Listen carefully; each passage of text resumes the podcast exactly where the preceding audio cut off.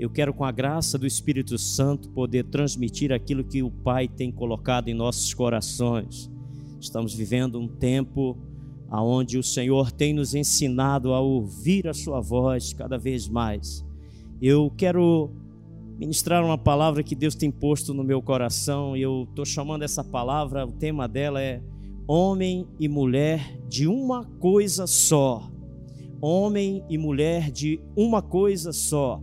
Grave bem esse título, porque Deus ele está chamando essa turma toda, nós os cristãos, para esse tempo de sermos um homem e uma mulher de uma turma só. E antes de começar a ministrar, eu queria assim liberar uma palavra para cada mulher que está aí nos assistindo, esposa, mulher, moça distinta, solteira. É, Deus tem colocado algo no meu coração. Esses dias eu estava na segunda-feira visitando ali o pastor Bené e a esposa, irmã Silvilete. Eles estão assistindo agora. Um abraço para eles. E naquele momento ela partilhava, eu estava ali junto com eles e ela estava partilhando de algumas situações da qual ela se vê impotente agora nesse momento como mulher, né? E eu quero já falar isso porque eu sei que Deus ele está levantando um grupo de mulheres muito especial a qual Deus vai usar. Naquele momento que nós estávamos ali ouvindo ali ela falando sobre essas coisas e o Espírito Santo nos deu uma palavra e depois nós fomos orar e à medida que nós estávamos orando, o Espírito Santo trouxe essa palavra para você, mulher que está assistindo a ir agora. Eu quero liberar essa palavra para sua vida, o que Deus estava colocando, uma impressão muito forte. Ele dizia: esses últimos dias agora, eu vou pegar as mulheres dessa cidade e elas serão um estopim dentro de um barril que vai explodir, um barril de amor que vai explodir sobre esta cidade. Haverá um momento onde essas mulheres estarão juntas para glorificar o Senhor, para buscar no íntimo, no secreto, e Deus vai começar pela vida dessas mulheres a trazer algo que vai se alastrar sobre esta cidade. Então, Deus trazia aquilo ali, foi um tempo muito maravilhoso, foi um tempo muito especial. E eu queria deixar essa palavra para você. E eu estou crendo que para esse momento, já agora, na nossa conferência de mulheres, será um tempo muito avivado, será um tempo muito precioso. Deus tem falado ao meu coração. Esses dias têm sido dias muito difíceis, dias de, de medo, de angústia, dias onde a gente está mais é, é, tolhido, a gente está mais parado, a gente está mais pensativo, está mais reflexivo. Dias de perdas, dias de lutos, dias aonde muitos têm sentido a angústia, as dores e Deus está falando conosco no meio de toda essa tormenta. E quando eu meditava nessa palavra, o Senhor me dizia assim: é necessário que nós possamos nos levantar e ir contra esse espírito de medo. O medo não é salutar, o medo não vem de Deus. O medo, muito embora alguns possam dizer, não, mas o medo ele precisa, tem que ter medo. A Bíblia não fala. Né? Esses dias, ouvindo o pastor Eibe ministrando, ele falava sobre a questão de, de se precaver quanto a isso. E lá em Coríntios, né, 2 Coríntios, ele fala que é, aquele que está de pé, cuide para que não caia. Ou seja, há uma possibilidade, mas você não deve ter medo de cair. Você tem que ficar firme para não cair. Mas o medo, ele produz tormenta, o medo produz desespero. E aqui em 1 João, fala algo muito interessante. 1 João, capítulo 4, versículo 16, eu quero ler do 16 em diante, ele diz: E nós mesmos conhecemos o amor que Deus tem por nós e cremos nesse amor. Deus é amor. E não precisamos de entender isso. Deus é amor, ou seja, João definiu em uma única expressão: Deus é amor. E a Bíblia diz: o amor não existe medo, o amor lança fora todo medo. Ele vai continuar dizendo: ele diz, aquele que vive no amor vive unido com Deus, e Deus vive unido com ele. Assim, o amor em nós é totalmente verdadeiro, para que tenhamos coragem no dia do juízo, porque a nossa vida neste mundo é como a vida de Cristo no amor não há medo. O amor que é totalmente verdadeiro afasta, noutra linguagem diz, lança fora todo medo. Portanto, aquele que sente medo não tem no seu coração o amor totalmente verdadeiro, porque o medo produz castigo. Eu quero deixar isso para você que vai entrar numa vida de uma coisa só. Se desvencilhe do medo. E como é que eu me desvencilio do medo? Como é que eu jogo fora essa coisa do medo, irmão Cláudio? É indo para uma busca daquilo que é prioridade na sua vida. E o que é prioridade na sua vida? Deixa eu te falar, mais à frente eu vou citar para você qual é a sua prioridade. A sua prioridade está lá em Mateus. Deixa eu te dar aqui algumas introduções acerca da vida de Davi. Quando a gente deu esse tema aqui de homem e uma mulher de uma coisa só, eu tenho certeza que você lembrou logo aqui do Salmo 27, versículo 4, aonde Davi diz, ele falando, ele diz assim: "Uma coisa só, Senhor, eu peço e eu a buscarei, que eu possa habitar continuamente em tua casa, no teu templo, em tua presença. Olha só, querido, Davi deixa aqui bem claro o que que ele vivia, para que que ele vivia, o que era prioridade, o que era propósito na vida dele. Ele diz: uma coisa só, eu só te peço uma e eu vou buscar, eu vou me empenhar, eu vou entrar nisso. Você acha que Davi não vivia um tempo de angústia, de medo? Você acha que quando ele escreve o Salmo 27, ele não está vivendo um tempo difícil? Claro que sim. Olha o que ele diz no versículo 5. Ele continua e diz assim: Pois no dia da adversidade, ele está dizendo, no dia quando vier a adversidade, se eu tiver focado em uma coisa só, que é a tua presença, que é envolvido no secreto, que é estar de mãos dadas com o Senhor, é estar caminhando alinhado com o Senhor, no dia da adversidade, olha o que vai acontecer, versículo 5: no dia da adversidade, ele me ocultará no seu abrigo, no interior do seu tabernáculo, ele me acolherá e ele me porá no alto da rocha. Davi, ele sabia que os dias de adversidade, os dias difíceis, querido, é tempo difícil, chegou, o dia mal chegou para todo mundo. Chegou para todos nós, mas eu vou te dizer uma coisa: a palavra ainda continua norteando nossas vidas, e Ele está dando a deixa, dizendo: no dia da adversidade, no dia das lutas, dos conflitos, Ele, Ele, o Senhor, ele me levará para o seu abrigo, no interior do seu tabernáculo, eu serei acolhido, Ele vai me colocar no alto da rocha. Ou seja, Davi está dizendo: uma coisa só, Senhor, eu vou te pedir, eu vou buscar, porque eu sei que isso vai me dar condição de passar pelas adversidades, de passar pela pandemia, de passar até mesmo pela morte, porque o Senhor vai me livrar. Ah, meu irmão, é um tempo de entregar-se a Ele por completo. É um tempo de buscar as coisas do secreto. Eu vejo pessoas buscando outras coisas provenientes de ansiedade, anda ansioso, quando vai acabar isso, quando vai terminar, quando vamos reunir, quando isso, quando aquilo, Jesus está voltando, o que é isso? É a grande tribulação, o que é isso? Querido, deixa eu te falar uma coisa. Você deve estar ansioso, é dia a dia por buscar mais de Deus, por querer ser mais íntimo dele. Davi dizia: Senhor, eu estou ansioso por buscar a tua presença. O meu corpo te almeja como terra árida, exausta e sem água.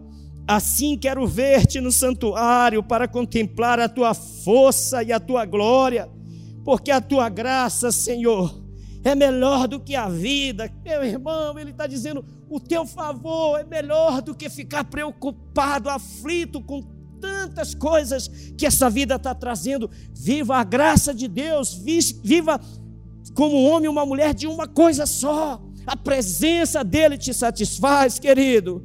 Assim eu te bendirei enquanto eu viver. Que tremendo. Salmo 131, versículo 2, um homem, eu estou falando de um homem, de uma coisa só, que se chama Davi.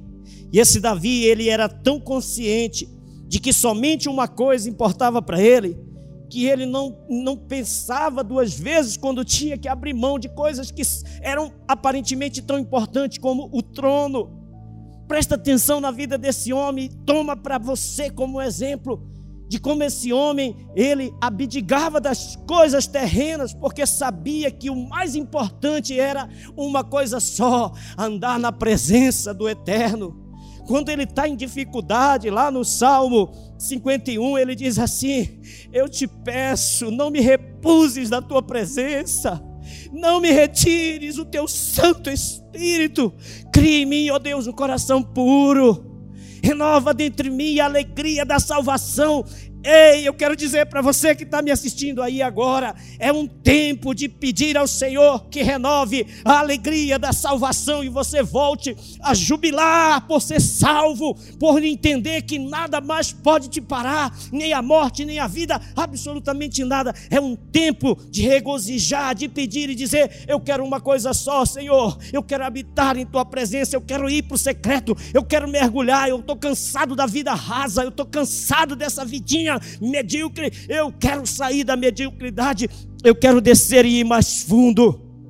É um tempo de aprofundar, é um tempo de mergulhar. É um tempo de ir mais além do que isso. Davi sabia, ele abria a mão quando o filho dele se levanta para tomar o trono, insidioso, rebelde. E ele toma realmente o trono, Davi foge, deixando para trás o trono, a coroa, a capa, riquezas. Mas uma coisa ele sempre estará clamando no Salmo 131, no versículo 2. Olha o clamor dele nesse período de fuga, nesse período de abandono. Talvez você tenha perdido muitas coisas, Talvez você perdeu parentes, entes queridos, talvez você perdeu recursos, investimentos, mas eu quero te dizer uma coisa: você não pode abrir mão daquilo que é mais importante, uma coisa só, a presença do Eterno. Ele continua habitando dentro de você, ele continua dizendo: "Ei, no momento que você mergulhar dentro de você e ir junto, agarrado com o Espírito Santo, você vai descobrir tesouros preciosos dentro de você. Ei, quando Deus quis dar riqueza para Ciro, os tesouros tesouros escondidos, as riquezas que estavam ali na pirâmide do Egito. Ele falou para ele: Ciro, eu te escolhi, Ciro, eu te chamei. Mas quando um homem começa a despertar para uma busca de tesouros espirituais para dentro dele, Deus ele fala de uma outra forma, Deus ele fala de uma outra maneira. Ei, é um tempo de nós fazermos como aquele homem do campo que descobriu uma pedra preciosa e o que, que ele fez? Vendeu tudo e comprou ele apenas deu uma leve cavada e achou uma pedra de grande valor. Ele disse: Imagina, se na superfície desse campo tem tanta riqueza, imagine quando eu mergulhar, quando eu escarvar mais fundo Quantas riquezas eu irei achar? Eu quero dizer para você que está aí desanimado: não é tempo de ficar prostrado, não é tempo de ficar trancado dentro desse quarto para choramingar, para entrar numa auto-piedade. É tempo de ir para o secreto, de mergulhar dentro desse campo e dizer: se eu achei a salvação, o que, que eu posso achar agora se eu escavar mais um pouco? E eu quero te dizer: quando você começar a fazer isso, o eterno vai se revelar para você com tantas riquezas, com tantas preciosidades, que você nem vai mais ficar preocupado preocupado quando vai acabar, se tem o que comer, se tem o que vestir. Não é tempo para isso, é um tempo de mergulhar, de garimpar. Ei, deixa eu falar para você aqui. Não pense que as coisas mais preciosas estão na superfície. Se você ficar na superfície, a angústia, o medo, o desespero vai te pegar. Agora, se você mergulhar, o medo, a angústia, o desespero não poderá te tocar, porque quem é que vai arrebatar das mãos do eterno, aqueles que está mergulhado. O Senhor diz: Eu te cravei nas palmas da minha mão. Você está aqui, você está seguro. Ei, você é meu, diz o Senhor. Eu te escolhi e o maligno não pode te tocar. Saia da superfície, mergulhe, vá no profundo. Seja um homem, uma mulher de uma coisa só, de uma busca intensa pela presença do eterno. E você vai começar a desfrutar e a dizer: Ah, como eu estou maravilhado dessa vida com Jesus. Como eu estou maravilhado dessa vida com Jesus. Não existe coisas preciosas na superfície. As coisas mais preciosas estão submersas. Que achar ouro, Tem que garimpar, tem que cavar, tem que escavar, tem que mergulhar, tem que jatear e mandar aquela terra para cima para ser garimpada para dali tirar o ouro. Que é achar diamante também ele está na superfície. É um processo. Todos os metais preciosos estão na superfície. Deus ele quer nos levar para uma superfície mais profunda. Ele quer nos levar num nível mais profundo. É isso. Deus quer fazer isso. Pastor Cláudio, por que, que Deus quer fazer isso? Porque eu vou te falar uma coisa: você foi criado para as coisas profundas. Você não foi criado para viver na mediocridade, não. Você, como um ser humano, é inerente, é intrínseco dentro de você. Existem pelo menos três coisas que eu quero que você anote aí que são importantes, que nós temos. Todo ser humano tem isso. Todo ser humano ele luta, ele busca em função dessas três coisas. Primeiro, significado. Todo ser humano ele vive uma vida em busca de significado. A profissão que você escolheu, escolheu porque há um significado. Você é apaixonado por aquilo que faz. Segunda coisa, relevância. Deus não nos criou para mediocridade. Sabe por que, que você tem se sentido incomodado?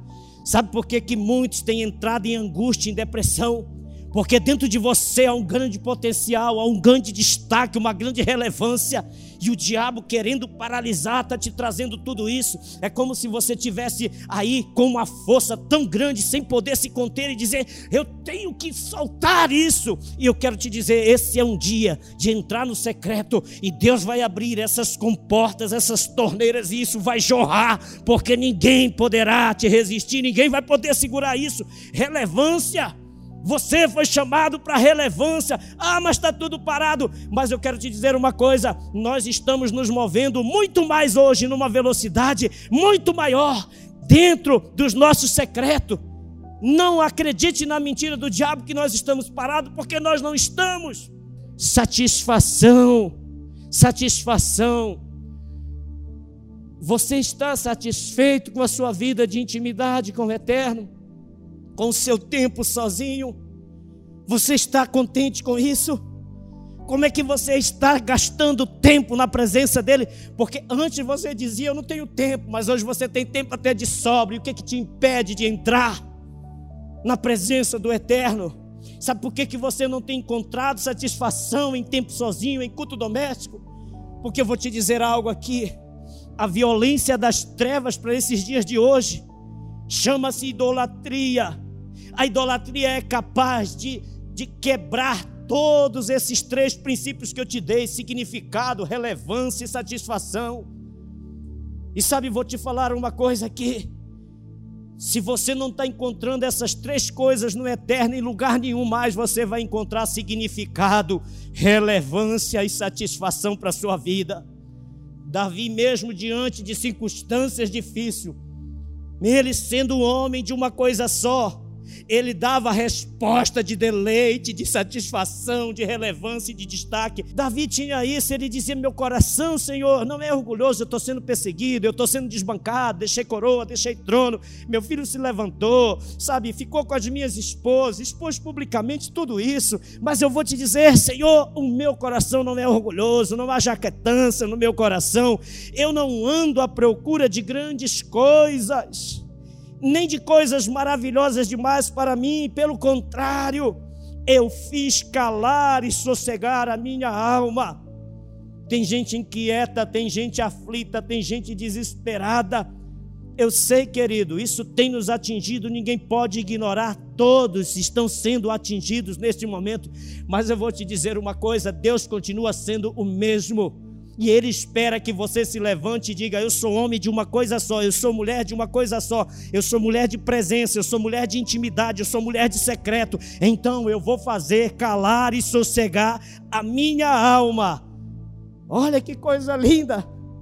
Eu fiz calar e sossegar a minha alma, como uma criança desmamada se aquieta nos braços da sua mãe.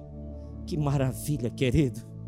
Você já viu uma criança que sossega nos braços da mãe?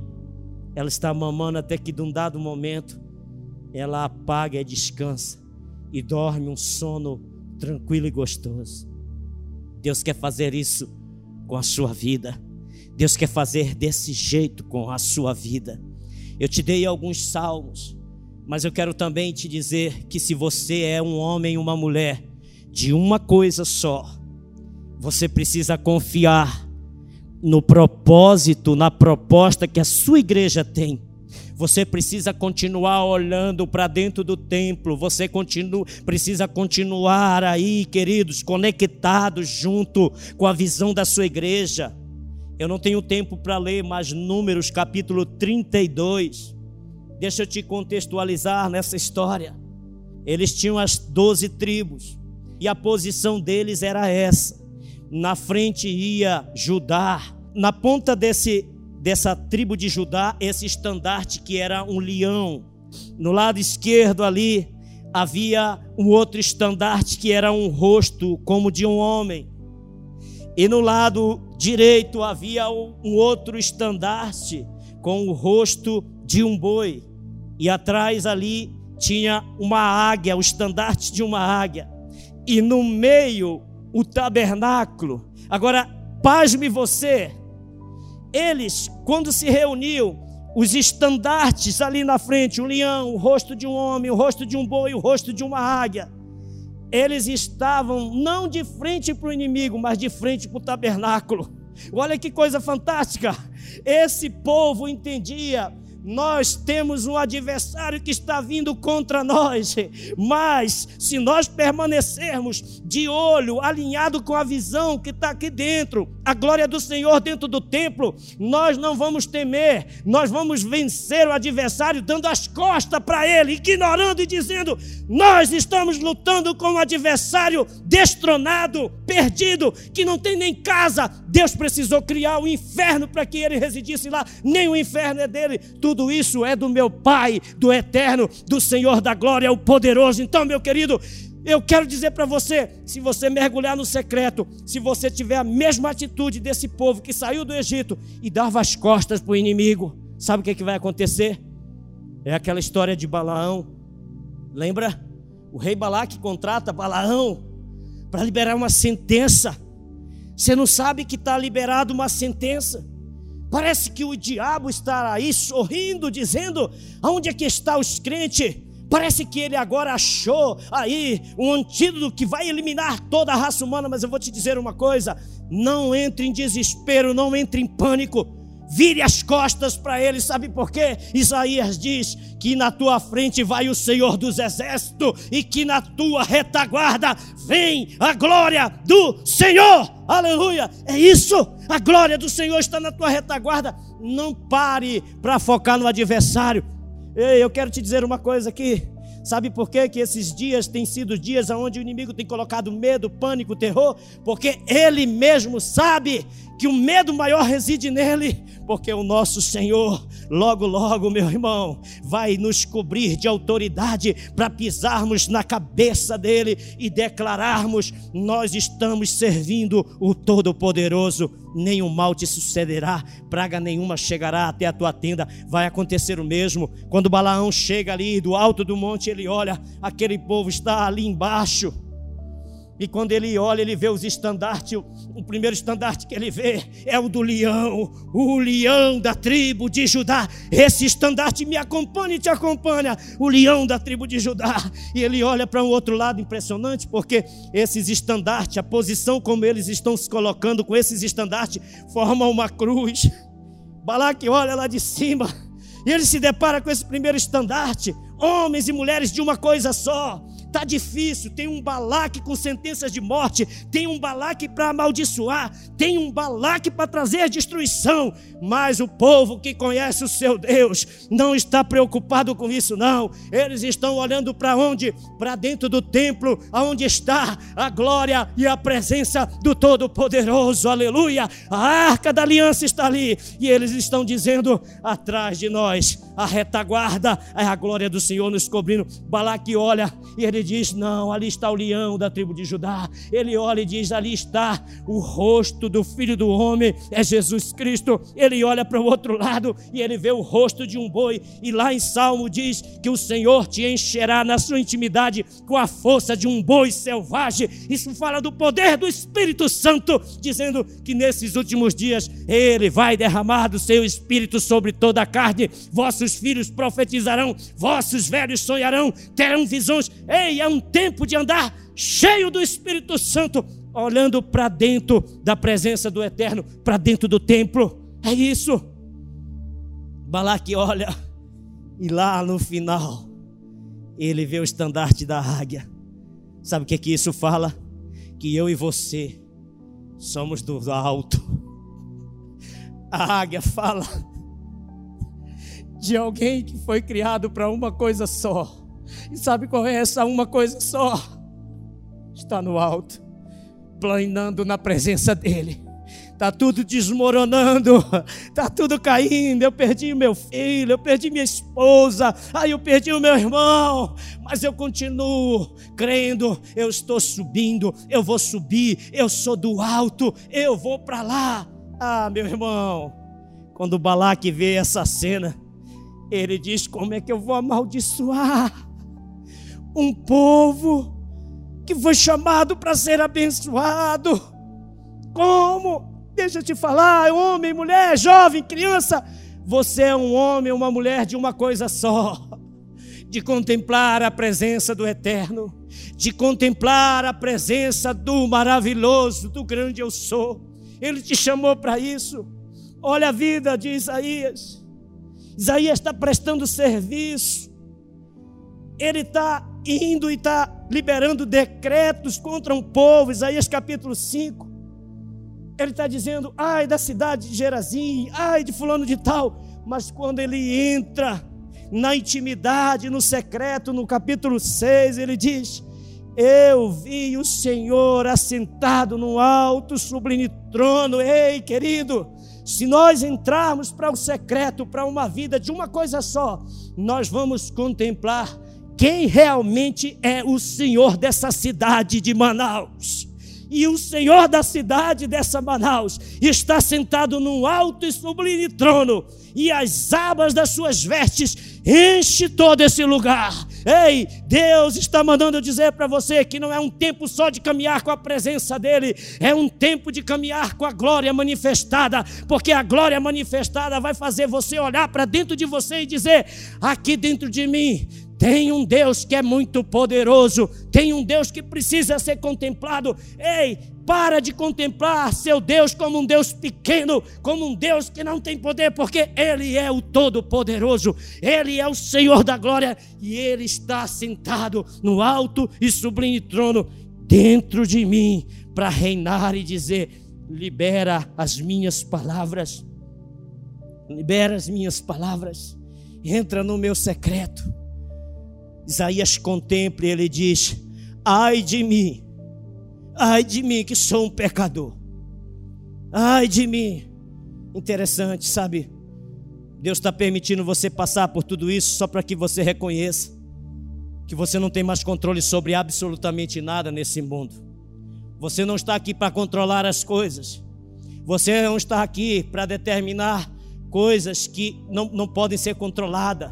Ei, você não está aqui para tentar descobrir. Algumas pessoas estavam me dizendo assim: por que, que você não prega sobre a volta de Jesus, sobre escatologia? Querido, deixa eu te falar uma coisa: o que a igreja precisa para esse último tempo, para esse último momento, é mergulhar no secreto, é se encher do amor de Deus levar esperança para fora, para um mundo perdido, para as pessoas que estão lá sem conhecer a Deus. Ah, eu não sei como eu faço. Vai lá na escadaria do remédio.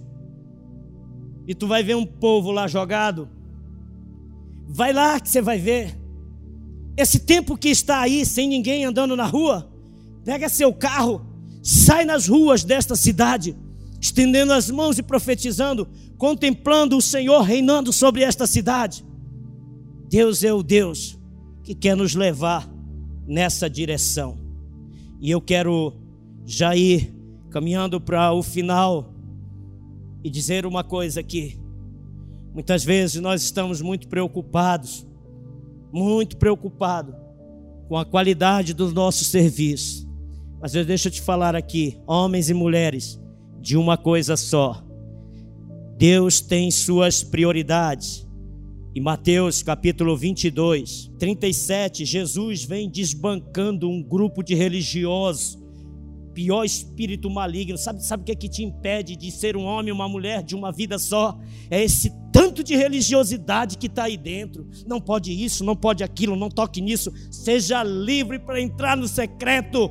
Seja aí um homem, uma mulher livre para dizer: Eu vou mergulhar no meu secreto e eu não quero mais nem saber de nada. Eu vou viver a minha vida com intensidade de coração, servindo a Deus, eu e a minha casa.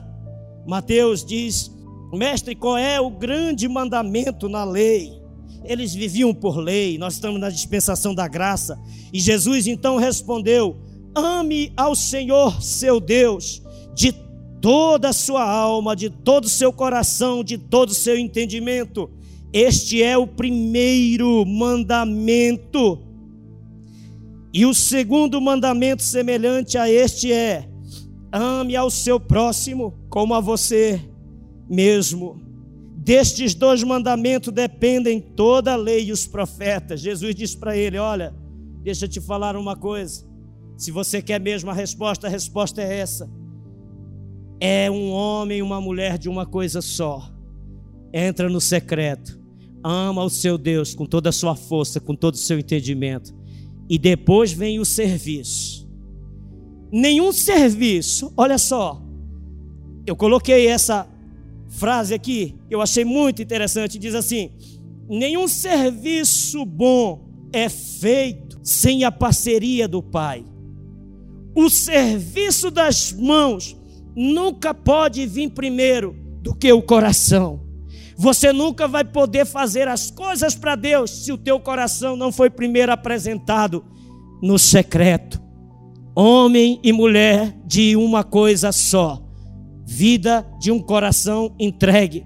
Por isso ele diz em Provérbios 23, 26: Filho, dar-me o teu coração porque o coração vem primeiro, não é o serviço. Tem gente preocupada, e a minha célula, isso e aquilo. Deixa te falar, para de preocupar com isso. Preocupa com a vida de secreto, porque se tu entrar para o secreto, o teu coração vai para ali e as coisas vão acelerar ali, porque um coração contrito, um espírito quebrantado, Deus não o rejeita. Então, meu filho, homem e mulher de uma coisa só.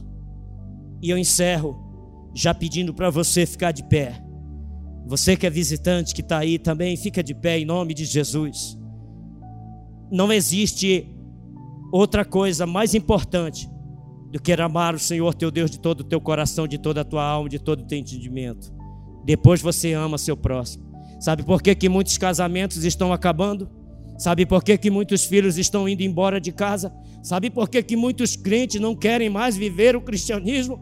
Porque deixaram de ser homem e mulher de uma coisa só deixaram de entrar no seu secreto e acharam que fazendo as coisas, ganhando coisas, conquistando coisas, estaria tudo bem. Não é tempo de conquistar coisas, é tempo de voltar à origem de ser um homem e uma mulher de uma coisa só, de uma vida íntima, de uma vida de secreto. E assim depois você vai amar melhor seu marido, vai amar melhor sua esposa, vai amar até melhor o seu trabalho, querido.